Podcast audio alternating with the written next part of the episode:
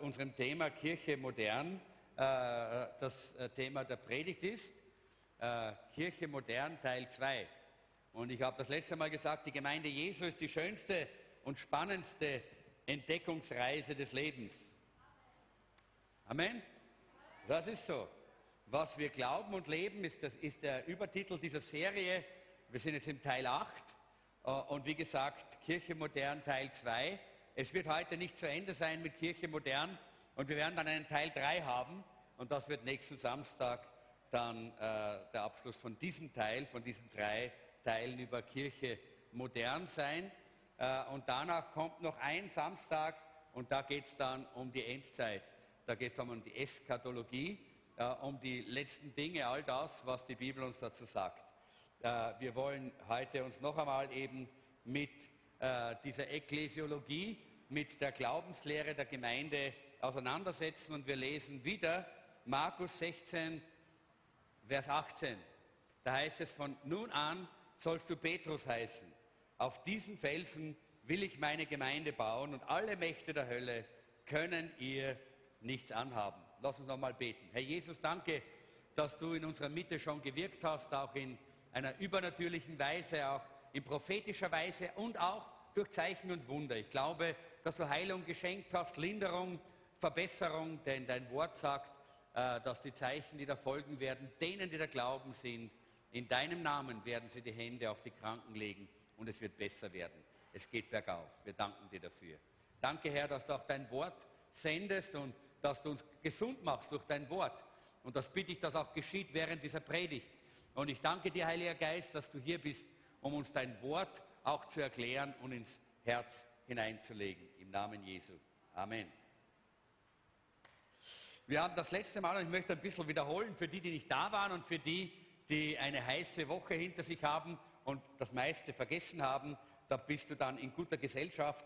Ich sage das ja immer wieder, äh, das ist für uns Prediger immer die Herausforderung, dass wir wissen, dass äh, am, äh, am Mittwoch nach unserer Predigt oder bereits schon zwei Tage nach unserer Predigt nicht einmal mehr drei Prozent von dem Gehörten da sind. Und deshalb müssen wir so lange predigen. Wenn ihr ein bisschen mehr behalten könntet, dann könnte ich ja schon nach fünf Minuten Schluss machen. Aber das geht ja nicht, weil ja einfach unser Hirn nicht so funktioniert.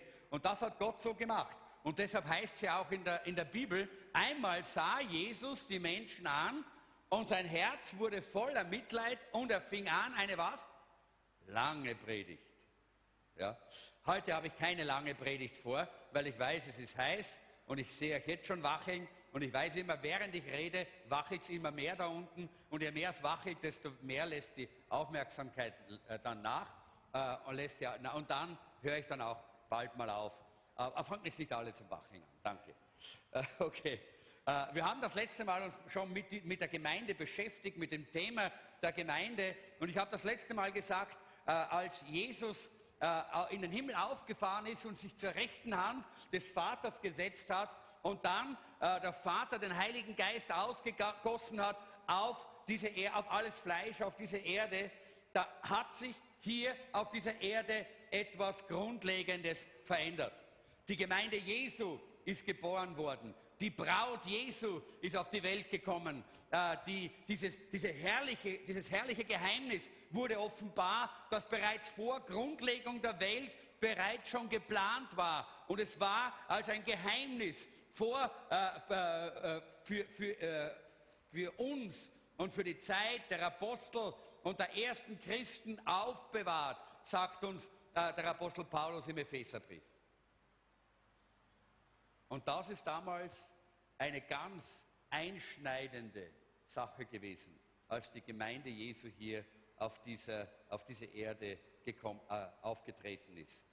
Und dort im oberen Obersaal, dort in Jerusalem, als der Heilige Geist ausgegossen wurde und dort diese, äh, zu, äh, diese Leute, die zusammen waren in Hingabe, in Sehnsucht, in Verlangen nach ihrem, ihrem Herrn, nach Jesus und die, die ein, eine Liebe und eine Begeisterung für Gott hatten, die erfüllt wurden mit dem Heiligen Geist und die Feuerzungen haben sich auf sie gesetzt und sie haben angefangen, in neuen Zungen Gott zu loben und zu preisen das war die Geburtsstunde der Gemeinde Jesu.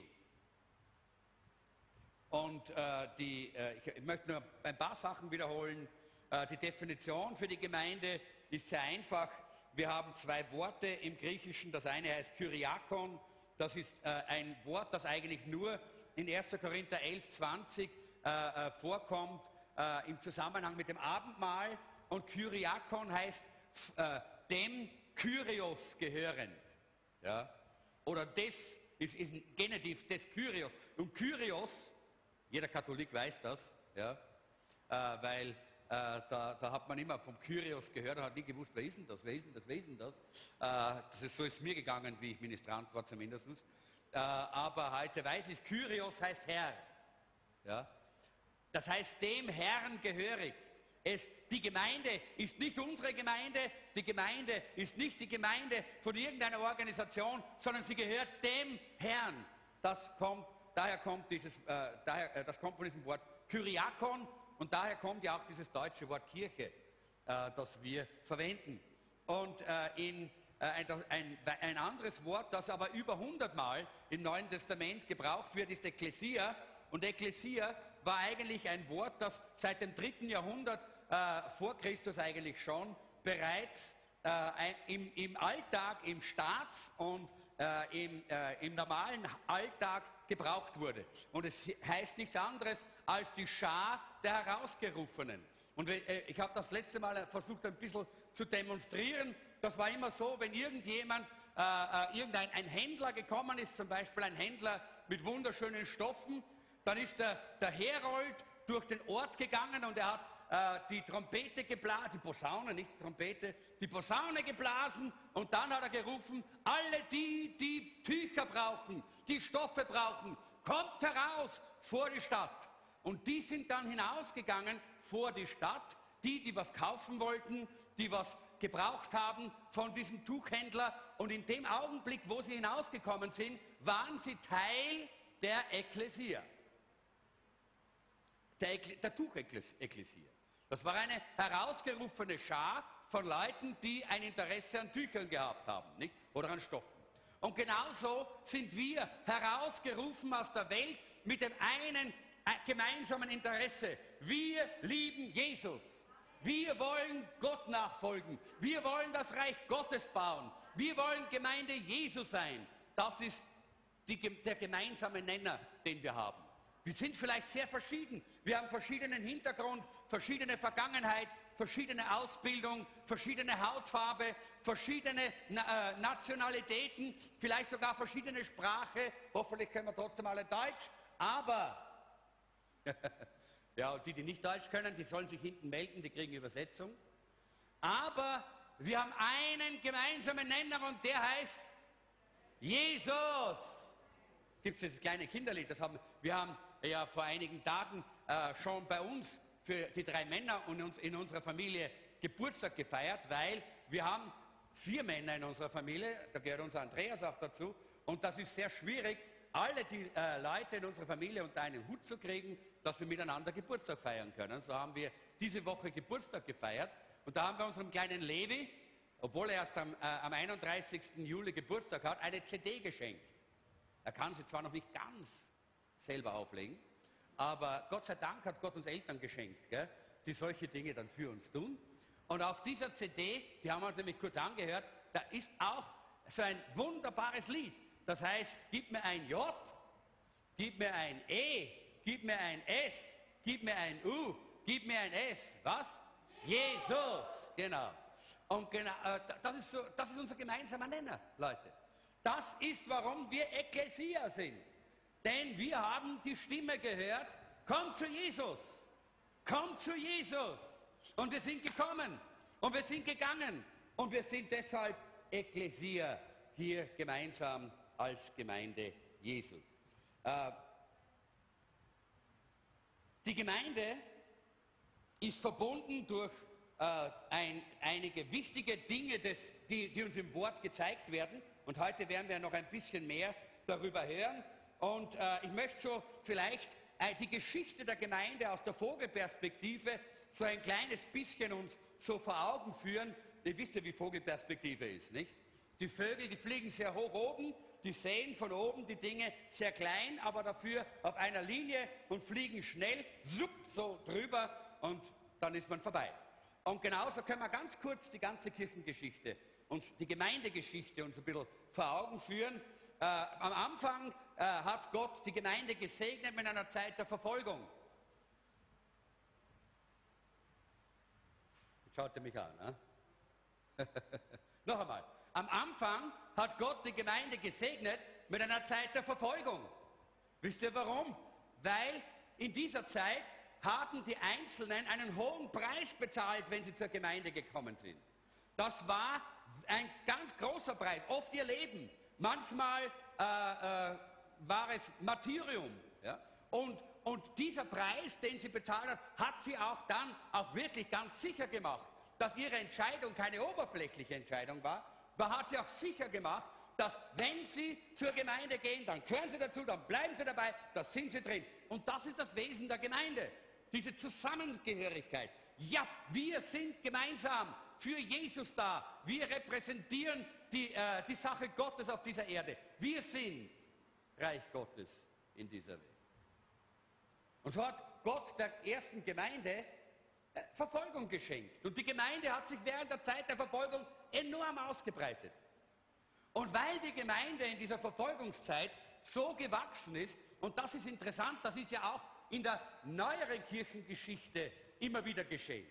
Ich erinnere mich selber an die Zeit, äh, so, äh, bevor der eiserne Vorhang gefallen ist in den kommunistischen Ländern. Da, äh, da gab es eine große Verfolgung und Unterdrückung der Christen.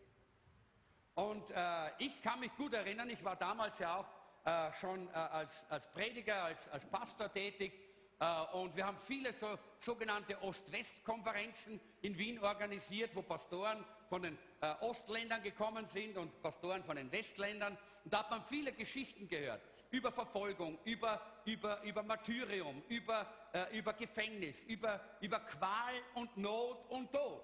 Ja? Aber man hat auch gehört, wie enorm sich die Gemeinden dort im Osten entwickelt haben. Die sind gewachsen wie die Schwammerl in dieser Verfolgungszeit. Und ich habe manchmal ein sehr ketzerisches Gebet gebetet äh, und ich habe gesagt, Herr, schenk uns doch in Österreich den Kommunismus, damit auch wir so eine wunderbare Entwicklung des Reiches Gottes bekommen. Und manche Leute, Christen haben gesagt, der spinnt, ja, aber ich habe immer gesagt, mir ist es lieber, ich werde verfolgt und die Österreicher gehen nicht in die Hölle, als wir haben Frieden und die Österreicher gehen in die Hölle. Denn es geht ja nicht so darum, dass es uns gut geht, sondern dass die Menschen gerettet werden, so viele wie nur möglich. Und so war es auch damals. In der Verfolgungszeit hat sich die Gemeinde Jesu enorm ausgebreitet, hat sich enorm entwickelt. Und dann musste natürlich die damalige äh, Staatsgewalt darauf reagieren. Man hat das nicht mehr nur äh, unterdrücken und verfolgen können. Was hat man gemacht? Man hat versucht, es zu inkludieren. Ja? Und so kam, kam es dann 300, im Jahr 313 nach Christus zum Toleranzedikt äh, des Kaisers Konstantin im Römischen Reich. Und, das, und dadurch wurde dann das Christentum zur Staatsreligion. Ein, noch nicht zur Staatsreligion, aber sie wurde zu einer anerkannten Religion. Alle konnten jetzt Christen werden. Und nach kurzer Zeit wurde es zur Staatsreligion und alle mussten Christen werden. Wenn jemand eine ordentliche, einen ordentlichen Job haben wollte, musste er Christ sein. Sonst konnte, hat er diesen Job nicht bekommen. Und heutzutage ist es so, wenn du Christ bist, kriegst du gar keinen gescheiten Job, oder? Weil die Leute sagen, du bist der Sektierer. Ja? Aber damals war es genau umgekehrt. Ja? Und, äh, und interessanterweise, in diesem Augenblick, wo, da, wo diese Situation eingetreten ist, begann auch der Niedergang der Gemeinde Jesu die Kompromisse in der Gemeinde, die Vermischungen, die Synkretismen mit anderen Religionen, mit Weltlichkeit. Man hat Kompromisse gemacht und es ging immer mehr und immer mehr und immer mehr und immer weiter und immer weiter bergab. Und wir kennen dann ja auch im Laufe der Zeit die Kirchengeschichte, die Verweltlichung. Es gibt so viele Filme über all diese äh, schrägen Papstgeschichten und so weiter, die es gegeben hat und kirchlichen Auswüchse. Da braucht man gar nicht drüber reden. Aber dann hat Gott äh, äh, die, äh, die, die Gemeinde Jesu wieder heimgesucht und es gab Erweckungswellen. Die erste war, äh, es war, gab natürlich immer irgendwo eine Gemeinde Jesu, die lebendig war, aber die ist immer verfolgt worden. Auch ganz besonders von der etablierten Kirche, ganz besonders äh, von, der, von, von dieser, dieser verweltlichten Kirche. Aber dann gab es die Reformation und das war eine, die erste große Zurückführung, nämlich zurück zum Wort, zurück zum Glauben, zurück zum Heiligen Geist, zurück wiederum zur persönlichen Beziehung zu Jesus. Und dann gab es die nächste Welle. Und da hat jemand entdeckt, dass es ja nicht nur darum geht, dass man sich bekehrt, sondern es gibt auch Gehorsamschritte und da gehört die Taufe dazu. Und dann kam diese, diese Welle der Anabaptisten und dann kam eine Welle nach der anderen, dann kam die Welle äh, der, äh, der pietistischen Gemeinden, die dann wiederum die Mission entdeckt haben, hinauszugehen in alle Welt und, äh, und das Evangelium zu verkündigen. Und dann äh, gab es äh, die Heiligungsbewegung und es kam eine Welle nach der anderen, die Gott gegeben hat. Und zu guter Letzt am Anfang des 20. Äh, Jahrhunderts äh, kam es zur Ausgießung des Heiligen Geistes in einer noch nie dagewesenen, oh ja, schon, zu Pfingsten war es genauso, aber noch nie in, der, in dem Ausmaß dann dagewesenen äh, Dimension, dass sie, es sich so ausgebreitet hat, vom Anfang des 20. Jahrhunderts weg, hat sich das wie ein Lauffeuer um die ganze Welt äh, ausgebreitet und das ist die Ausgießung des Heiligen Geistes. Wir glauben, dass es der Spätregen ist, das ist äh, die Ausgießung des Heiligen Geistes in der Pfingsterweckung, äh, die dann auch mehrere Erneuerungswellen gehabt hat, dann in der charismatischen Erweck Erneuerungsbewegung in den 50er Jahren und dann in den 70er Jahren noch einmal eine ganz äh, äh, äh, große Erneuerung erlebt hat und in den 90ern dann diese Erweckungsausgießungen in verschiedenen Bereichen der Welt, die immer wieder Erfrischung gebracht haben. Das war jetzt ganz kurz die Geschichte der Gemeinde Jesu aus der Vogelperspektive.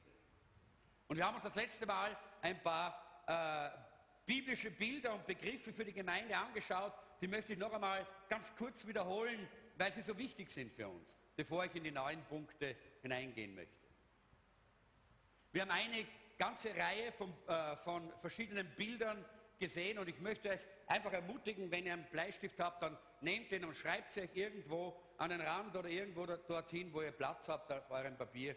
Die sind wirklich wichtig, darüber nachzudenken. Das lohnt sich mal, darüber nachzudenken, äh, weil das so viel vom Charakter, weil da so viel vom Wesen der Gemeinde äh, kommuniziert wird. Der Heilige Geist spricht durch diese Bilder zu uns. Er redet zu uns und er zeigt uns, wer die Gemeinde ist, was die Gemeinde ist, wie die Gemeinde ist.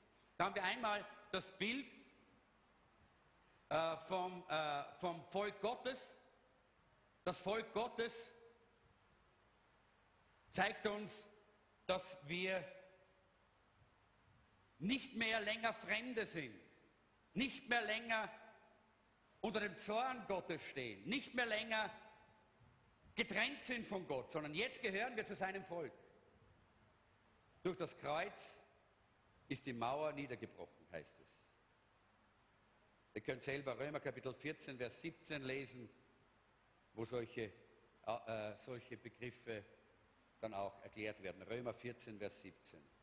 Zum Beispiel, wenn wir, zu einem, äh, zum, äh, wenn wir EU-Bürger sind, dann haben wir einen Vorteil, wenn wir zum Zoll kommen, beim Flughafen zum Beispiel. Nicht? Da gibt es eine Spur für EU-Bürger und eine für Nicht-EU-Bürger. Und normalerweise ist die Spur für EU-Bürger schneller, weil da schauen sie nur eine und dann geht man weiter. Bei den anderen werden die Visa kontrolliert. Brauchen wir nicht. Wir brauchen kein Visum. Im Reich Gottes, wenn du ein Kind Gottes bist, wenn du Bürger des Reiches Gottes bist, brauchst kein Visum. Hast freien Zugang zum Thron Gottes. Hast freien Zutrauen, Zutritt äh, zu deinem Vater im Himmel. Das, nächste, das zweite ist der Leib Christi. Der Leib Christi äh, zeigt uns etwas von den Funktionen der Gemeinde. Da müsste man 1. Korinther Kapitel 12 äh, einfach mal durchlesen und durchstudieren. Da wird so viel über den Leib Christi gezeigt, nämlich die Glieder, die einzelnen Glieder, die sehr eigenartig und einzigartig sind und die einfach nicht auswechselbar sind. Ich kann nicht einen kleinen Finger nehmen und sagen, na kleiner, äh, kleiner Finger, mir fehlt jetzt gerade ein Ohr, ich steck dich hierher, du kannst der Ohr sein. Nein, der kleine Finger wird nie Ohr sein, weil er ist kleiner Finger. Und genau äh, deshalb ist es aber auch wichtig, dass der kleine Finger nicht sagt, na ja, ich bin immer noch der kleine Finger und da drinnen, da ist dieses Zentrale, dieses Herz, das ist so wichtig. Ich möchte das Herz sein. Ich möchte die Zentrale sein. Das geht nicht, weil der kleine Finger nicht so gebaut ist. Jedes Glied am Leib Christi hat seine Funktion. Und Gott hat uns ausgerüstet, sodass wir dort an dem Platz, wo wir hingehören, unsere Funktion ausüben und erfüllen können.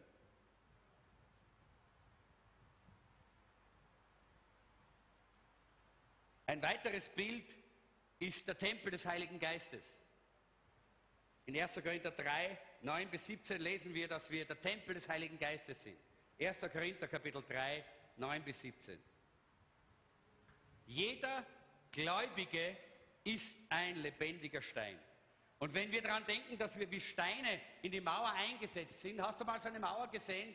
Ich meine, ich habe ja äh, mal versucht, eine Mauer aufzubauen, aber die hat nicht gehalten. Die ist gleich wieder zusammengefallen und auseinandergefallen, weil ich nicht richtig gebaut habe. Aber Gott baut richtig mit uns als Steinen. Wie geht das? Jeder Stein liegt auf zwei Steinen, wird von zwei Steinen getragen. Und was tut er? Er trägt zwei Steine. Genauso sind wir in der Gemeinde immer getragen von den anderen, die neben uns sind. Aber auf der anderen Seite haben wir auch die Verantwortung, andere zu tragen und Mitarbeiter zu sein. Das ist auch das Wesen von uns, wenn wir an den Tempel denken, dass wir lebendige Steine sind, in den Tempel hineingesetzt. Das hat etwas mit den Ordnungen der Gemeinde zu tun. Im Tempel gibt es sehr klare Ordnungen. Hat es immer gegeben im Tempel äh, äh, des Volkes Israel. Und das zeigt uns, dass es auch in der Gemeinde klare und deutliche Ordnungen gibt, die wir einzuhalten haben. Die Gott möchte, dass wir einhalten.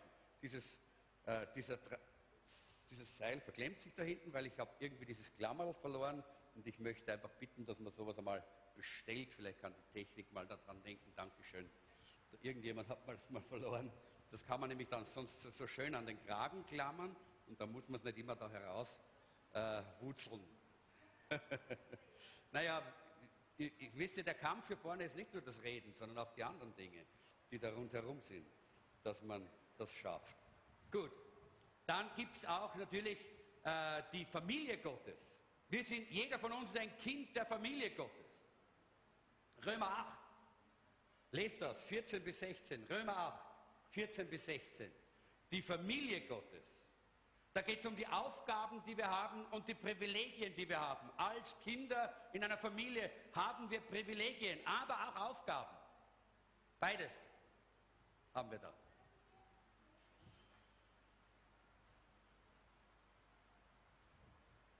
Gottes Armee. Wir sind alle Soldaten in Gottes Armee. Habe ich das letzte Mal gesagt, das ist die Funktion, dass wir den Sieg vor Augen haben und den besten General, den es überhaupt gibt in der ganzen Welt. Und es hat etwas mit Gehorsam zu tun. Zeigt uns, dass wir auch gehorsam sein müssen. Wir sind eine königliche Priesterschaft. Das heißt, wir haben Zugang zum Thron Gottes. Wir haben Vollmacht und Salbung von Gott. Auch das ist ein Bild für die Gemeinde Jesu. Wir sind auch alle, äh, nicht Zweige, wie sagt man das? Reben, Reben am Weinstock. Reben am Weinstock. Das zeigt etwas von der Fruchtbarkeit. Die Gemeinde ist wie der Weinstock, wo wir alle Reben sind dran. Und da geht es um die Fruchtbarkeit, die Jesus uns schenkt. Wir sind alle Teil der Herde Gottes. Das hat etwas zu tun mit der Sicherheit mit der Bewahrung. Wir können uns sicher fühlen. Ich weiß, ich habe einen Hirten, der passt auf mich auf, der führt mich, der leitet mich, der, der füttert mich, der, der führt mich zum frischen Wasser. All diese Dinge. Wunderbar. Und dann die Braut Christi als letztes. Hat etwas zu tun mit der Reinheit, mit der Leidenschaft für den Bräutigam und mit der Erwartungshaltung. Eine Braut hat eine große Erwartung. dass der Bräutigam kommt und sie, sie holt und zum, beim Altar oder am, zum Altar führt oder wie es heute bei uns ist, sie am Altar trifft und dort wirklich Ja sagt. Das will die Braut sehen. Und wir haben dieses Verlangen, dass Jesus bald wiederkommt. Das war mal so ein bisschen ein Rückblick. Und jetzt wollen wir uns den ersten Punkt anschauen für heute. Das ist bei euch Punkt 3 in euren, in euren Unterlagen. Das heißt das Ziel der Gemeinde. Was ist das Ziel der Gemeinde? In Apostelgeschichte 2, Vers 42 lesen wir, sie blieben aber beständig in der Lehre der Apostel und in der Gemeinschaft und im Brotbrechen und im Gebet. Und wir sehen hier die vier Gs, nennt man das. Die vier Gs. Das heißt Gottes Wort, Gemeinschaft, Gehorsam und Gebet oder Gebet und Lobpreis. Das sind die vier Gs, um die es hier geht. Das die, sind die biblischen Grundlagen für eine äh, ganz stabile und solide Gemeinde. Und wir sind, wollen das sein. Die Lehre der Apostel, die Gemeinschaft, das Brotbrechen und das Gebet. Das war auch schon ein historisches Konzept in der Kirchengeschichte. Immer schon hat die Gemeinde dieses Konzept gehabt. Nehmen wir mal die, die Teile mal einzeln, mal den Lobpreis, das Gebet und den Lobpreis. Da sehen wir, das ist dieser, äh, dieser Teil, der den Fokus auf Gott hat. Beim Lobpreis ist der Fokus auf Gott gesetzt. Da geht es um Gott. Da geht es nicht um uns Menschen, sondern da geht es um Gott. Das, äh, es, das zeigt uns, wir als Gemeinde sind eine Gemeinschaft von lobpreisenden Menschen. Wir sind eine Gemeinschaft von lobpreisenden Menschen.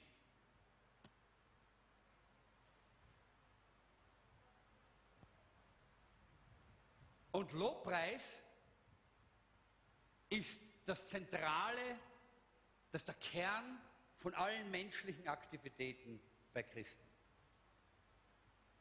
Lobpreis hat einen höheren Stellenwert sogar als Evangelisation. Denn Jesus spricht zuerst nicht von der, vom großen Missionsbefehl, sondern zuerst spricht er von, diesem, von dieser großen Aufgabe, wo er sagt, liebe Gott, den Herrn, von ganzem Herzen, von ganzem Gemüt, mit allem, was du bist. Das ist der Kern von allen menschlichen Aktivitäten, den Gott uns gegeben hat. Und all das, was wir tun im Lobpreis, all das, was wir tun zu seiner Ehre, das bringen wir ihm als Lobpreis dar und lassen wir emporsteigen zu seiner Ehre. Wir deklarieren, dass Gott würdig ist. Und in Johannes Kapitel 4, Vers 23 sagt Jesus, der Vater sucht Anbeter, die, die ihn anbeten im Geist und in der Wahrheit. Und in 1. Petrus 2, Vers 9 heißt es, wir sind eine königliche Priesterschaft zur Anbetung und zum Lobpreis unseres Gottes. Wir müssen diese Atmosphäre von Lobpreis und Anbetung in unserem eigenen Leben aufrechterhalten. Leute, das ist nicht eine Sache, die nur passiert, wenn wir in den Gottesdienst gehen. Wenn wir in den Gottesdienst kommen und wenn wir nicht die ganze Woche in unserem Leben diese Atmosphäre des Lobpreises aufrechterhalten, dann werden wir hereinkommen und es wird uns alles irgendwie komisch sein. Und wir brauchen erst irgendwie Zeit und manchmal kommt es dann dazu, dass der Lobpreis nur eine äußerliche Sache wird. So äußerliche Handlungen. Aber wir können unser Leben im Lobpreis leben. Denn es geht nicht um Singen in erster Linie, sondern es geht um eine Herzenshaltung, dass wir sagen, mit allem, was ich tue, ob ich abwasche, ob ich Auto fahre, ob ich am Computer arbeite, ob ich spazieren gehe, ob ich mit jemandem spreche, ob ich Zeit habe in einer Stille, in all diesen verschiedenen Situationen will ich Gott ehren. Da will ich Gott loben, da will ich Gott preisen. Ich will eine Atmosphäre des Lobpreises in meinem ganzen Leben die ganze Woche lang aufrechterhalten. Dann wird der Lobpreis hier eine ganz, ganz, ein ganz natürlicher Ausfluss von dem sein. Und es wird einfach hochsteigen aus unserem Herzen, aus unserem Mund und vor Gottes Thron emporsteigen als ein wunderbares, herrliches Lobopfer. Im Alten Testament gab es die Tieropfer, im Neuen Testament haben wir das Lobpreisopfer. Hebräer Kapitel 13, Vers 15 spricht von der Frucht der Lippen das ist unser Lobpreis. Das ist das, was wir dem Herrn mit unseren Lippen bringen. Dabei ist auch der Heilige Geist involviert, der in uns ist. In Römer 8, 26, da heißt es, dass der Heilige Geist uns hilft. Er hilft uns im Lobpreis, er hilft uns in der Fürbitte, er hilft uns in der Anbetung. Und äh, auch das Element der Zungensprache ist hier ein wunderbares Geschenk, das Gott uns dafür gegeben hat. Weil die Bibel sagt, wer kann wissen, was in Gott ist? Oder sogar was in Menschen ist, wissen wir nicht. Ja? Als nur der Heilige Geist. Er weiß es. Und er gibt es uns. Und der Apostel Paulus sagt, ich danke meinem Gott, dass ich mehr in Zungen rede als ihr alle. Halleluja. Weil er, und der, und der Apostel Paulus, wenn wir seine Briefe lesen, er war ein Lobpreiser. Er hat ein Leben im Lobpreis gelebt. Bis ins Gefängnis hinein. Bis zu den letzten Stunden vor seinem Tod. Und er hat, er, er, und er hat das erlebt und erkannt, dass dieses Geschenk, dieses, äh, diese Gabe in neuen Zungen, den Herrn anzubeten und zu loben und zu preisen, äh, die ja als eine, ein, eine, ein Resultat der, der Geistestaufe in unser Leben hineingelegt wird, dass diese, äh, dieses Sprechen in neuen Zungen ein Geschenk ist, das uns einfach im Lobpreis hält, das uns vor, den, vor das Angesicht Gottes führt und durch das wir in die Gegenwart Gottes treten können.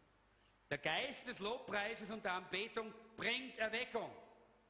Das glaube ich. Wenn wir ein Leben im Lobpreis leben, 24 Stunden am Tag, sieben Tage in der Woche, dann wird dieser Geist des Lobpreises in unserem Leben Erweckung hineinlegen. Wir werden kein taubes, kein, äh, kein totes Christenleben leben, sondern ein lebendiges Christenleben, ein begeistertes Christenleben, ein, ein wunderbares, überströmendes Christenleben. Halleluja. Erstes Lobpreis. Zweitens, und ich nenne das Instruktion oder Lehre. Instruktion, weil das ist mehr als nur Lehre in der Form, wie man es in der Schule kennt. Instruktion ist Lehre auch im praktischen Bereich in der Gemeinde, wo man einander auch unterrichtet und instruiert in verschiedenen Dingen. Das hat den Fokus auf die Kongregation oder die Versammlung, auf, den Einz, auf, die, auf die, gemeinsam, die Gemeinschaft äh, der, der, Menschen, die zusammenkommen. Ein, wir sind eine Gemeinschaft von erbauenden Menschen. Wir wollen einander erbauen und wir haben den Auftrag, einander zu erbauen. Epheser Kapitel 4 lesen wir, dass, äh, von Vers 12 bis 16, dass das ein Auftrag ist, den wir haben. Es heißt hier, da spricht der Apostel Paulus von den fünf Dienstgaben, die Gott gegeben hat in die Gemeinde, nämlich Apostel, äh, äh, Propheten, Evangelisten, Hirten und Lehrer. Und dann heißt es, damit die Heiligen zugerüstet werden zum Werk des Dienstes. Dadurch soll der Leib Christi erbaut werden, bis wir alle hingelangen zur Einheit des Glaubens und der Erkenntnis des Sohnes Gottes, zum vollendeten Mann, zum vollen Maß der Fülle Christi. Damit wir nicht mehr unmündig sein und uns von jedem Wind einer Lehre bewegen und umhertreiben lassen, durch trügerisches Spiel der Menschen, mit dem sie uns arglistig verführen. Lasst uns aber wahrhaftig sein in der Liebe und wachsen in allen Stücken zu dem hin, der das Haupt ist, Christus, von dem aus der ganze Leib zusammengefügt ist und ein Glied am anderen hängt durch alle Gelenke, wodurch jedes Glied das andere unterstützt nach dem Maß seiner Kraft und macht, dass der Leib wächst und sich selbst aufbaut in der Liebe. Herrliche Stelle, ja? Brauchen wir mehr? Brauchen wir mehr? Wenn es darum geht, dass die Gemeinde eine Gemeinschaft von Menschen ist, die einander unterstützt, die einander erbaut, die dazu da ist, um einander aufzubauen und nicht niederzureißen. Ich glaube, wir sollten mal dieses, äh, dieses Gebet auch wieder mal beten. Das haben wir lange nicht gebetet, dass wir, wie Sie Sie sehr oft gebetet haben, wo wir sagen, wir sind ein Volk, das immer aufbaut und nie niederreißt. Ja, so ist es. Das sollten wir sein, das immer ermutigt und nie entmutigt. Das ist unsere Aufgabe nach dieser Stelle in Epheser Kapitel 4. Dann gibt es unter C Gemeinschaft. Gemeinschaft hat den Fokus auf den Menschen. Natürlich äh, geht es da äh, um den Einzelnen, äh, Apostelgeschichte 2, 42 sagt uns, sie hatten äh, eben auch diese Gemeinschaft untereinander. Und dann wird uns gezeigt, dass sie auch alles miteinander geteilt haben, dass diese Gemeinschaft sehr praktisch war miteinander. Sie haben einander geholfen, einander unterstützt, einander gesegnet, füreinander gebetet. Sie haben wirklich miteinander Leben geteilt. Ich glaube nicht, dass sie alle zusammen gewohnt haben. Das ist ein falsches Denken. Das haben dann irgendwann einmal so diese, diese Aktivisten der 68er Zeit und so der Hippie-Zeit haben das dann äh, so interpretiert, die Bibel, und haben gesagt, ja, ja, ja, ja, das heißt, wir müssen alle zusammen auf einem Backel wohnen. Und dann haben sie die Kommunen gegründet, da haben Männlein und Weiblein und alles drüber und drunter zusammen gelebt und gewohnt, ohne irgendwelche Ordnungen. Das ist hier nicht gemeint. Da gibt es ja klar die Ordnungen Gottes, die eingehalten werden, aber das Teilen des Lebens. Einander unterstützen, einander segnen, einander helfen, miteinander sein. Das ist diese Gemeinschaft, worum es hier geht. Die gemeinsamen Dinge auch. Teilhaben an der Erlösung, Teilhaben an der Gemeinschaft des Vaters, des Sohnes und des Heiligen Geistes miteinander. Das beinhaltet natürlich auch das Brotbrechen, das beinhaltet die normalen Mahlzeiten, das beinhaltet beim Kaffee nachher beisammen zu sitzen, miteinander zu plaudern, von Tisch zu Tisch zu gehen, mal mit dem einen, mal mit dem anderen zu reden. Das beinhaltet all diese Dinge. Äh, einander besuchen, miteinander mal was unternehmen, auf den Schneeberg gehen zum Beispiel, wie wir das gemacht haben, als einige äh, Live-Gruppen, was ein ganz herrlicher Sonntag war, wo ich äh, immer wieder dankbar bin, dass es überhaupt möglich ist, dass ich heute auf äh, einen Berg gehen kann, was vor einigen Monaten noch gar nicht möglich gewesen wäre, aber Gott ist groß und tut Wunder.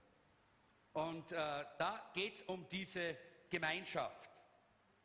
Und das, äh, das vierte ist die Evangelisation. Das hat den Fokus auf die Welt. Das große Missionsfeld, äh, der große Missionsbefehl, in das große Missionsfeld zu gehen, ist von Jesus gegeben, geht hin in alle Welt. Überall, in alle Welt und predigt das Evangelium. Und da geht es um zwei verschiedene Arten. Da werden zwei, immer wieder zwei Worte verwendet, wenn es um Evangelisation geht. Das eine heißt Cherisso und das bedeutet herolden. Das war immer da, da, da, da, das war immer vorher. Die große Posaune. Und alle haben gehorcht, alle haben gehört. Da war etwas Besonderes. Und dann ist ganz klar und mit deutlicher Stimme gesagt worden, was jetzt hier äh, zu sagen war. Herolden. Und das zweite heißt Evangelizo. Und Evangelizo bedeutet die gute Nachricht weitersagen, verbreiten. Wo immer wir sind, die gute Nachricht an andere weitergeben, dass Jesus Christus lebt. Und beide, für beides hat Gott uns, hat Jesus uns Autorität gegeben. Für das eine, nämlich für das Evangelizo und auch für das andere, für das Herolden, wirklich zu verkündigen, wo Menschen wirklich auf, aufhorchen, wo Menschen wirklich äh, stehen bleiben und sagen, huh, da ist eine besondere Botschaft, die muss ich hören. Ich bin auch sehr dankbar dass, äh, für unsere LP-Arbeit. Ich glaube, das gehört auch dazu zur Evangelisation äh, und zu diesem Teil, nämlich die Barmherzigkeit, die Nächstenliebe, äh, die, den, die wir den anderen zeigen, öffnet die Türen für vieles und ich bin sehr dankbar, dass es da eine ganze Reihe von Leuten in unserer Gemeinde gibt, die sich dort einsetzen und die auch damit die Türen öffnen für diese Evangelisation, die Verkündigung der guten Nachricht. Wir haben hier so ein, ein Diagramm, das habt ihr auch in euren Unterlagen, die vier Säulen der Gemeinde. Äh, wir sehen hier, Lobpreis richtet sich nach, äh, an Gott, äh, Lobpreis und Gebet, Gemeinschaft an die Menschen, das ist die, Vertika äh, die äh, die vertikale Achse und die horizontale Achse ist auf der einen Seite Evangelisation, auf der anderen Seite Instruktion, äh, richtet sich an die Welt oder an die Gemeinde, äh, Gemeindeversammlung und, des, und der Kreis zeigt uns, wie es geht. Es geht um Bekehrung, dann geht es um Heiligung in der Unterweisung, dann um Jüngerschaft in der Gemeinschaft untereinander und die Nächstenliebe, die wir einander zeigen. Und dann gehen wir wieder in die Evangelisation hinaus. Und dann haben wir natürlich auch das Werk der Gemeinde, das ist der letzte Punkt, das hat den Fokus auf den Dienst. Da geht es in erster Linie um den Dienst und die, äh, in Matthäus Kapitel 5 heißt es, äh, ihr seid das Salz der Erde und das Licht der Welt. Das heißt, wir haben eine Aufgabe. Wir sind nicht nur da, um da zu sein, sondern wir haben auch eine Aufgabe. Und ich kann jetzt nicht alles durchgehen, was die Bibel uns an Aufgaben hier zeigt, aber es ist eine ganz, ganz, ganze Fülle von Aufgaben, die die Bibel äh, für die Gemeinde hier zeigt. Da nicht die Herrlichkeit Gottes verbreiten, auf die, die Werke Jesu zu tun, äh, die Verlorenen zu gewinnen, äh, ein Zeugnis der Wahrheit zu sein und viele, viele andere Aufgaben, die wir hier finden. Schon alleine in dieser Bibelstelle Matthäus 5, 13, 14 finden wir eine ganze Reihe von diesen Aufgaben. Ich möchte nicht äh, schließen, bevor wir den zweiten Punkt, das ist der vierte Punkt bei euch in euren Unterlagen, heute noch anschauen, und das ist die Einheit der Gemeinde. Die Einheit der Gemeinde.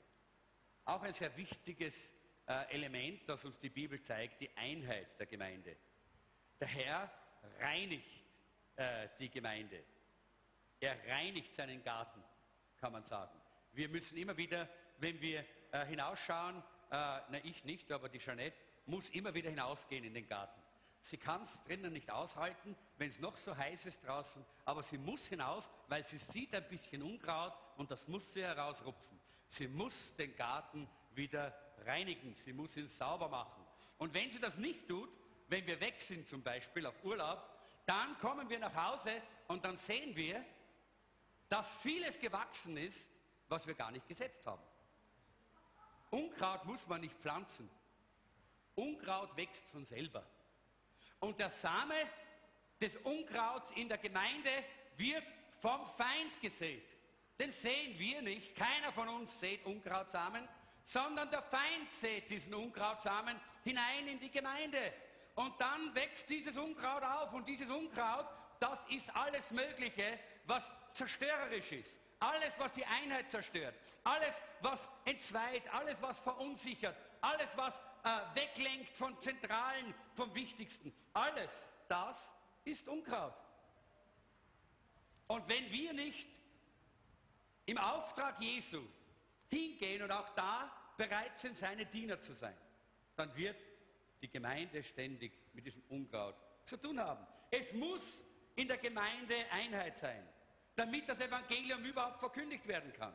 Damit nicht die Gemeinde sich ständig in sich selber so beschäftigt und aufreibt, dass die ganze Energie, die Gott hineinfließen lässt, in der Gemeinde verbraucht wird. Die Energie ist nicht für uns, sondern für die Welt. Damit die, Welt, äh, die verlorene Welt gerettet wird. Und deshalb ist das sehr wichtig. In Johannes Kapitel 17 sagt Jesus, und wir wollen diese wichtigen Verse lesen. Johannes 17, 20 und 21.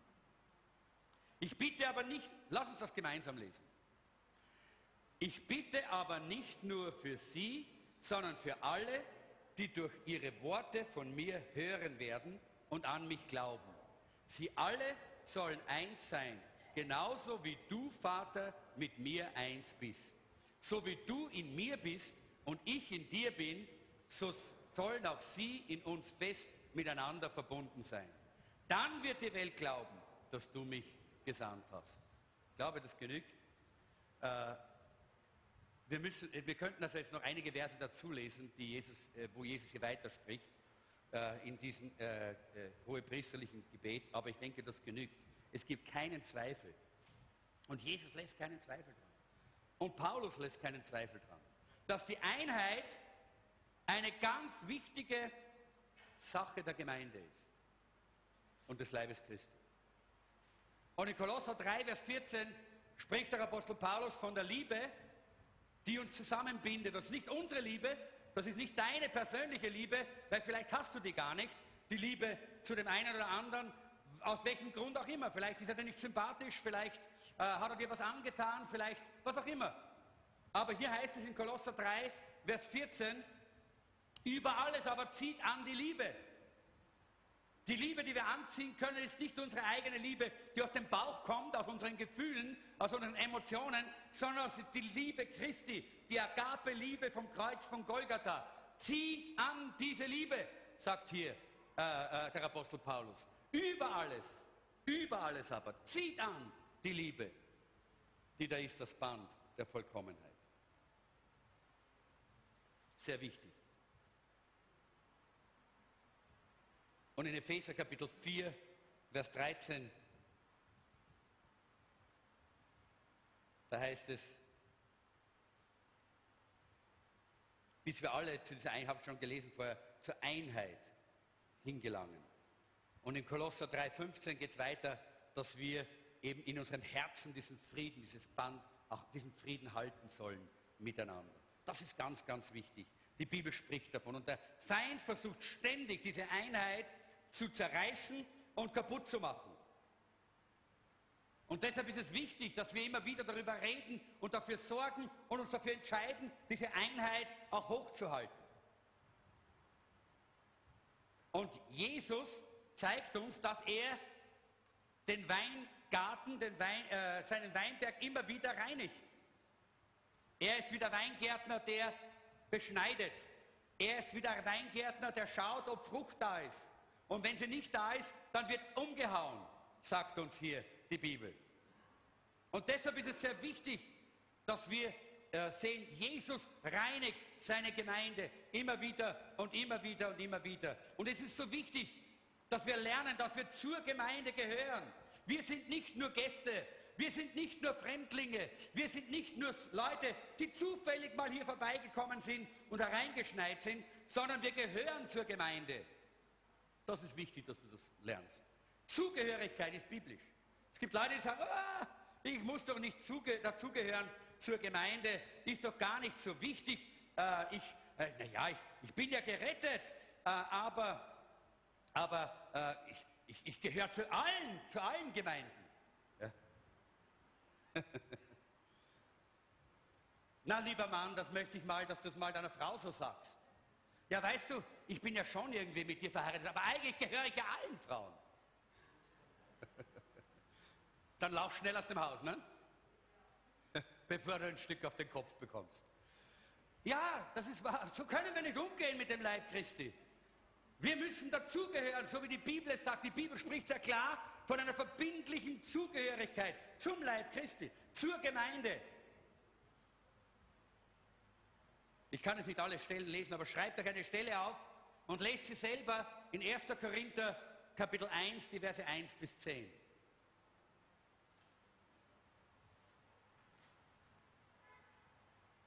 Der zehnte Vers heißt, liebe Brüder, ich bitte euch im Namen von Jesus Christus, dem Herrn, dass ihr darauf achtet, untereinander einig zu sein und aufhört, miteinander zu streiten, damit es nicht zu Spaltungen in der Gemeinde kommt. Ich bitte euch, steht fest zueinander, sodass ihr einig seid in dem, was ihr denkt und wollt. Was ist eigentlich die Gemeinde? Was macht die Gemeinde aus? Manche sagen, wo zwei oder drei im Namen Jesu zusammenkommen, ist Gemeinde Irrtum. Das sagt die Bibel nicht. Es heißt nur, wo zwei oder drei in seinem Namen zusammen sind, da ist er mitten unter ihnen. Aber das ist nicht Gemeinde. Wir werden nächsten Samstag klar über Kriterien sprechen. Was bedeutet Gemeinde? Was ist Gemeinde eigentlich wirklich?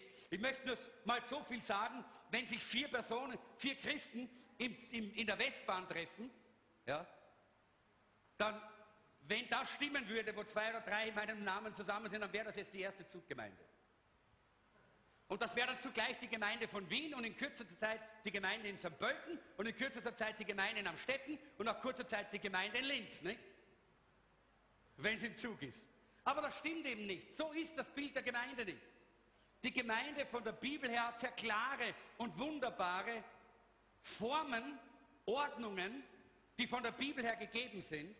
Und zu dieser Gemeinde mit diesen biblischen Ordnungen sollen wir ganz klar verbindlich dazugehören, sagt uns die Bibel. Und vielleicht sagst du, naja, ich habe keine Gemeinde, bei der ich mich wohlfühle, die sind alle nicht vollkommen und der, da ist das nicht in Ordnung und dort ist jenes nicht in Ordnung und da ist dieses nicht in Ordnung und da stimmt das nicht.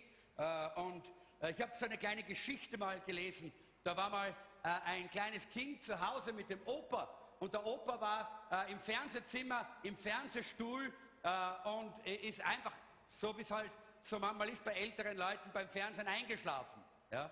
Tief eingeschlafen. So richtig, ja. Und, das, äh, kleine, und der kleine Bub, muss ein Bub gewesen sein, gibt es gar nicht anders, hat sich gedacht, jetzt werde ich mir mal was, was unternehmen, ist zum Kühlschrank gegangen und im Kühlschrank war ein Quagel. Wisst ihr, was ein Quagel ist? Das ist so ein richtig stinkender Chaos, ein stinkender Käse.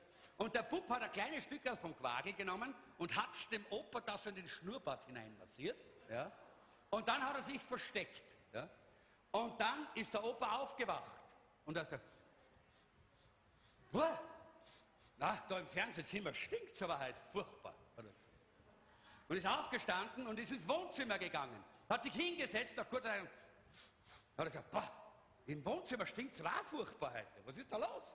Er ist in die Küche gegangen und dann hat er gesagt, oh, in der Küche, da stinkt es aber halt fürchterlich in der Küche. Dann hat er gesagt, geh mal hinaus auf die, auf die Veranda, geht in die Veranda und sagt, na, die ganze Welt stinkt, ja, was ist denn da los?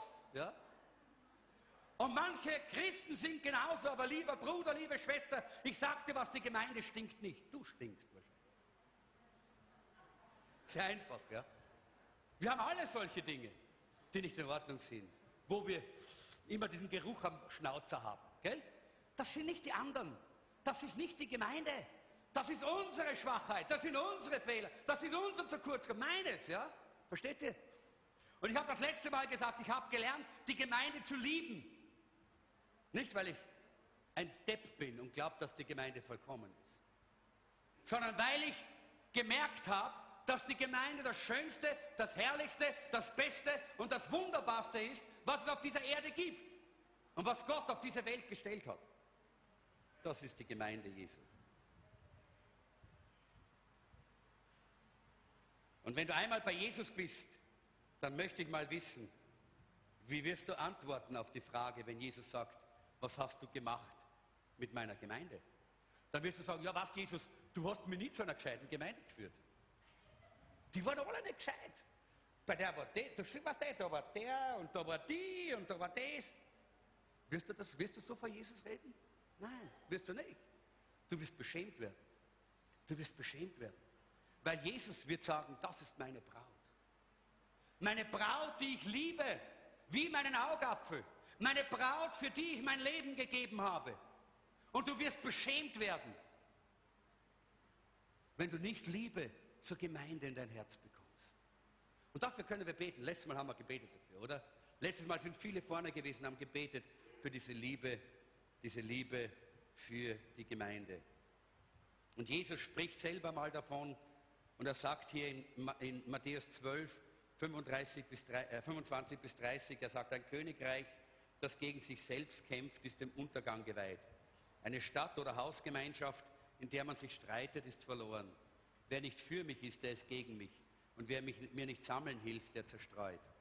Satans Name ist unter anderem auch Diabolos. Und Diabolos heißt Zerstreuer, Zerschneider, Durcheinanderbringer. Das ist seine Natur.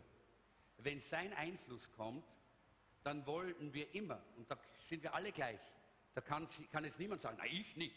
Aber wenn du seinem Einfluss dich, aus, dich öffnest, dann wirst du immer deine eigenen Wege gehen wollen. Dann wirst du immer deinen eigenen Willen durchsetzen wollen. Dann wird immer eine Spaltungstendenz in deinem Herzen da sein. Aber das ist immer Satans Reich. Das ist nie Gottes Reich. In Gottes Reich gibt es Einheit. In Satans Reich gibt es Zerreißen, Zerspalten, Zerschneiden, da gibt es Zerstreuen. Gott sammelt. Er sammelt uns zur Gemeinschaft mit dem Vater, dem Sohn und dem Heiligen Geist. Und Gott hat die Gemeinde Jesu bevollmächtigt zu sammeln. Er hat uns bevollmächtigt, nicht eine Organisation, nicht einen Verein, nicht ein Projekt, nicht eine Veranstaltung, sondern er hat die Gemeinde Jesu be, äh, äh, bevollmächtigt. Der Teufel wird immer versuchen, er wird immer versuchen, dir zu sagen, wenn du dich ganz der Gemeinde hingibst, dann kannst du deine Pläne nicht verwirklichen. Dann kannst du deine Wege nicht gehen. Dann kannst du deine Gedanken nicht umsetzen. Das wird der Teufel dir immer wieder predigen und sagen. Aber Gott hat es so geplant. Nur wenn du dich ganz der Gemeinde hingibst, nur wenn du völlig und ganz in der Gemeinde aufgehst, wenn die Gemeinde dein Leben wird und du ein Glied am Leib bist, so wie dein Arm, so wie dein Finger, so wie dein Herz. Stell dir vor, wenn dein Herz nur zeitweise so bei dir wäre. wäre wär eine furchtbare Vorstellung, oder? Wenn dein Herz sagen würde, naja, so, ja, ich möchte schon, aber, aber nicht so ganz. Ja. Ich, ich, ich möchte auch gerne gern ein bisschen umhupfen zum anderen da, nicht? Wisst ihr, das geht nicht. Wir wissen, wenn wir uns nicht ganz und völlig dem Leib Christi, der Gemeinde Jesu geben, dann werden wir nie zu dem werden, was Gott geplant hat, dass wir sein sollen. Dann werden wir nie das ausüben, was Gott uns eigentlich gegeben hat und geplant hat, dass wir tun sollen. Wir werden es nicht schaffen. Ja, ja, wir wollen immer gerne große Fische im kleinen Aquarium sein. Das ist gut, super, dass wir gesehen werden. Aber weißt du was? Es ist besser, ein kleiner Fisch im Meer zu sein und den Willen Gottes zu tun und nicht gesehen zu werden. Und eines Tages die Stimme zu hören. Du guter und du treuer Knecht, du hast wohlgetan. Komm und geh ein in die Freude deines Herrn. Als irgendwann hier groß geehrt zu werden und am Ende des Lebens mit leeren Händen dazustehen. Ich möchte hier schließen. Ich möchte hier schließen, indem ich sage, vielleicht fragst du dich ja, wo ist dann mein Platz in der Gemeinde? Ich denke, dein Platz in der Gemeinde ist dort, wo du gerade bist. Gott hat so viele Aufgaben in unsere Gemeinde hineingelegt. Aber ich glaube, was Gott möchte, ist ein brennendes Herz. Dass du ein brennendes Herz hast für die Gemeinde. Das war ja auch ein Teil dieser Prophetie, die äh, Maria gesungen hat. Ein brennendes Herz. Gott will, dass wir brennen für die Gemeinde, für Jesus, für sein Werk, dass wir brennend sind und sagen, ich bin bereit, alles zu geben. Und ich denke an einen Mann im Alten Testament, in 1. Chroniker 15 lesen wir von ihm, und dieser Mann war Obed Edom.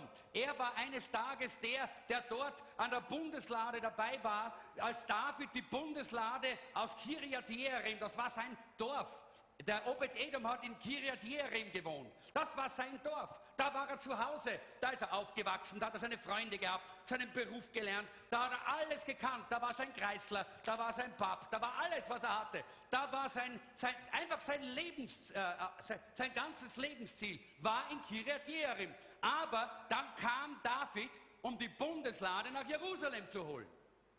Und Obed Edom sieht das und in der Zeit, wo die Bundeslade in Kirjat äh, Jerum war, da hat Obed-Edom die Gegenwart und die Herrlichkeit Gottes so lieben gelernt. Und er hat ein brennendes Herz bekommen für Gott. Er hat gesagt, ich will in der Gegenwart Gottes sein. Ich will in der Gegenwart Gottes bleiben. Ich will da sein, wo die Herrlichkeit Gottes ist. Und wisst ihr, was er tut?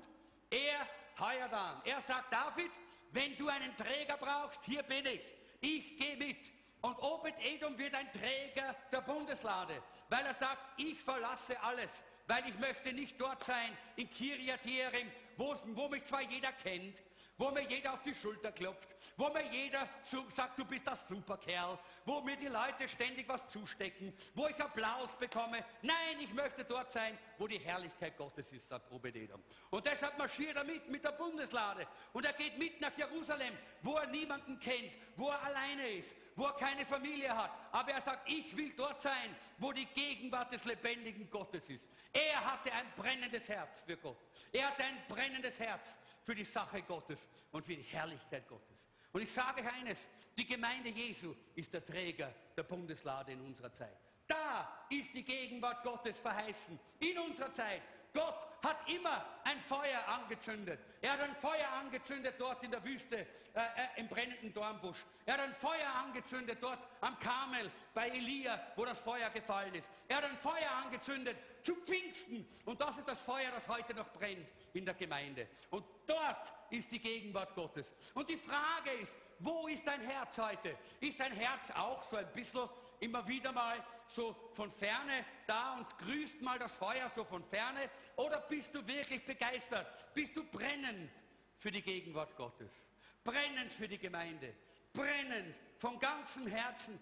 Brennend? Das ist meine Frage, die ich heute stelle, mit der ich schließe. Ich weiß, es ist heiß genug, dass wir uns das Brennen ein bisschen vorstellen können. Ne? ich weiß nicht, ob es unten so heiß ist wie hier oben. Aber eines ist wichtig. Das Brennen in unserem Herzen, das muss noch viel heißer sein. Das muss so heiß sein, dass es uns verzehrt. Ich möchte nicht mehr ohne dieser Gegenwart Gottes. Ich sage euch eines, du kannst mir geben, so viel du willst. Du kannst mir zahlen, was du willst. Du kannst mir, du kannst alles, was immer du willst. Du kannst mich, du kannst mich auch bedrohen, du kannst mich, äh, du kannst mich, kann, kannst mich zerhacken, du kannst tun, was du willst. Aber du wirst eines nicht schaffen. Du wirst mich nicht wegbringen von der Gegenwart, der Herrlichkeit Gottes, die in der Gemeinde Jesu offenbart wird. Dort will ich sein. Da habe ich mein Leben verpfändet. Dort will ich mein ganzes Leben setzen. Nicht, weil ich bezahlt werde, nicht, weil ich irgendeinen Vorteil habe. Ich sage eines, das kann man viel besser in der Welt haben. Darum geht es nicht, sondern einfach deshalb, weil ich weiß und weiß und weiß und weiß. Es gibt kein anderes Leben wie das Leben in der Herrlichkeit Gottes. Es gibt keinen, der so liebt wie er. Es gibt keinen, der so segnet wie er. Es gibt keinen, der, so, der mich so kennt wie er. Es gibt keinen, es gibt keinen, der mein Leben so reich macht wie er. Halleluja. Er, er, er allein. Jesus allein ist es. Und die Frage ist, brennt es in deinem Herzen? Bist du bereit, dein Kiriat Jearim zu verlassen? Und wisst ihr, ich, ich, bin, ich habe nicht mehr die Zeit, da durchzugehen. Dieser Obed Edom, der hat, nachdem, dann, nachdem die, äh, die Bundeslade in, äh, in Jerusalem war und dort aufgestellt wurde, dann, dann hat man keine Träger mehr gebraucht. Und dann hat man die Träger heimgeschickt. Aber man hat Sänger gebraucht. Und Obed Edom hat gesagt, hier bin ich, hier bin ich, hier bin ich, ich bin ein Sänger. Und wenn ich nur ganz klein da hinten stehen darf und mitsingen, aber in der Gegenwart der Herrlichkeit Gottes möchte ich bleiben. Und wir lesen bereits wiederum in der Bibel, er war einer der Sänger. Und als dann die Sänger nicht mehr so wichtig, so, vielleicht hat es zu viele gegeben und einige sind heimgeschickt worden, dann brauchte es Türhüter. Und, äh, und, und, und Obed Edom ist einer der Türhüter geworden. Er hat sich gemeldet. Huh, ich möchte einer der Türhüter sein. Warum? Bitte nicht heimschicken. Ich möchte da sein, wo Gott ist. Ich möchte da sein, wo die Herrlichkeit Gottes ist. Ich möchte da bleiben, in der Gegenwart, im Hause des Herrn. Halleluja. Das ist ein brennendes Herz. Das ist ein brennendes Herz für die Gemeinde. Das ist ein brennendes Herz für Gott. Und das möchte ich uns allen, das möchte ich uns allen wünschen, dass wir so ein brennendes Herz haben. Für Jesus, für die Gegenwart Gottes und für die Gemeinde. Denn woanders gibt es das nicht, diese Gegenwart Gottes, diese Herrlichkeit. Als nur in der Gemeinde des lebendigen Gottes. Da ist es verheißen und da ist es Realität. Lass uns gemeinsam aufstehen.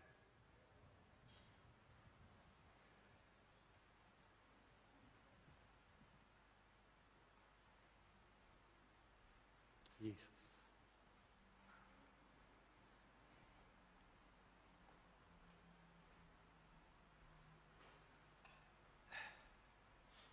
Wenn ich ein himmlisches Feuerzeug hätte, würde ich jetzt herumgehen und anzünden. Aber ich habe kein himmlisches Feuerzeug. Aber wisst ihr, wer das hat? Der Heilige Geist. Er hat das himmlische Feuerzeug. Und er kann dein Herz entzünden. Alles, was er braucht, ist, dass du deinen Docht heraussteckst. Und dein Docht ist ein einfaches Ja. Ein einfaches Hier bin ich. Nimm mich, Herr, hier bin ich. So wie der Prophet damals der Prophet Jesaja. Herr, hier bin ich, nimm mich. Hier bin ich, nimm mich. Entzünde mich. Das ist alles, was er hören möchte. Und ich möchte fragen, bist du da? Und du möchtest dieses Feuer.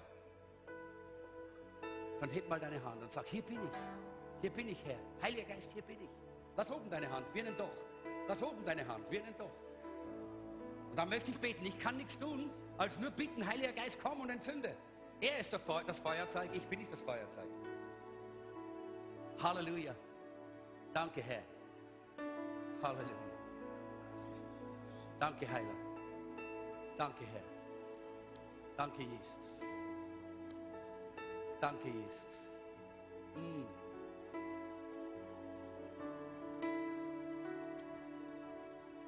Oh Herr, wir danken dir, dass du unsere Herzen kennst und jetzt kennst du diesen Ruf, diesen Schrei jedes einzelnen Herzen, das hier hinter einer erhobenen Hand ist. Es ist der Schrei, komm und entzünde mich neu. Komm und entzünde mich neu. Heiliger Geist, komm und entzünde mich neu. Komm, komm, Heiliger Geist, komm. Lass uns brennen für dich, Herr. Lass uns brennen für deine Gemeinde, für dein Haus, für das Haus des lebendigen Gottes, für den Tempel des Heiligen Geistes. Lass uns brennen.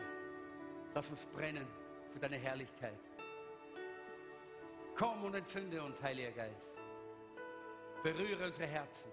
Entflamme unsere Herzen. Brenne alles weg. Brenne alles weg, was das Feuer immer wieder zurückhalten möchte. Danke, Herr, dass dieses Feuer auch ein reinigendes Feuer ist. Reinige jetzt von allem, was dir nicht gefällt, von allem, was dich nicht ehrt. Komm und reinige uns mit diesem Feuer. Oh, Heiliger Geist, danke, dass du jetzt wirkst in unserer Mitte. Halleluja. Halleluja.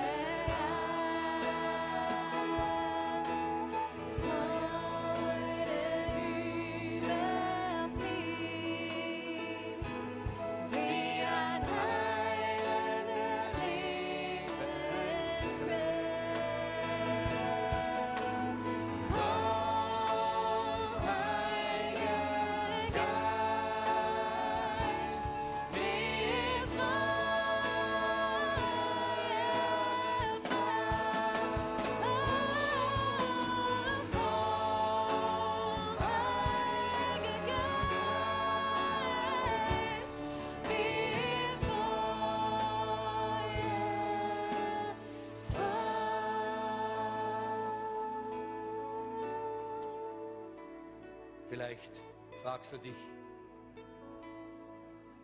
wo dann deine Aufgabe ist, wenn du brennend bist in deinem Herzen, deinem Geist, brennend, hingegeben für die Gemeinde, wenn wir eine brennende Gemeinde sind. Weißt du, wenn du weiterliest im Alten Testament, dann findest du, dass auch die Söhne von Obed-Edom zu Türstehern und Sängern im Hause Gottes geworden sind. Und wer möchte nicht andere Menschen beeinflussen, den richtigen Weg zu gehen? wenn du ein brennendes Herz hast, wenn du für die Gemeinde Jesu, für die Herrlichkeit Gottes brennst und ein Herz wie Obed-Edom hast, dass er und seine Gegenwart an erster Stelle steht, ganz gleich, was es kostet. Ja, es kostet manchmal was, aber die Kosten sind so gering, gemessen an dem, was wir bekommen. Dann wirst auch du ein Vorbild sein für andere. Dann wirst auch du andere auf dem richtigen Weg führen. Dann wirst auch du für andere ein Segen sein. Und genau dafür möchte ich beten. Herr, ich danke dir, dass du uns dieses Verlangen geschenkt hast heute, dass wir so sind wie Obed Edom. Schenk uns so ein Herz, so einen Sinn, so eine Haltung, so eine Einstellung, wie er es hatte. Ja, und wie du es hattest. Eigentlich ist es deine Haltung, denn du hast auch alles verlassen. Alles verlassen. Und bist Mensch geworden für uns. Danke, Herr. Danke, Herr. Und so möchten wir, so wie dieser Obed Edom, bereit sein, jede Stellung, jeden Dienst, jede Situation zu akzeptieren, in die du uns führst, in die du uns stellst, wenn wir nur in deiner Nähe sein dürfen, wenn wir nur ganz nahe bei dir sein dürfen. Und dann bitten wir dich, lass unser Leben ein Vorbild sein. Für unsere Familien, für unsere Freunde, für unsere Arbeitskollegen, für unsere Nachbarn, für die ganze Welt, in der wir leben.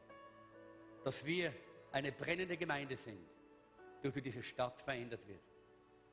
Danke für dein Feuer, das du uns verheißen hast und das du uns geschenkt hast. Amen.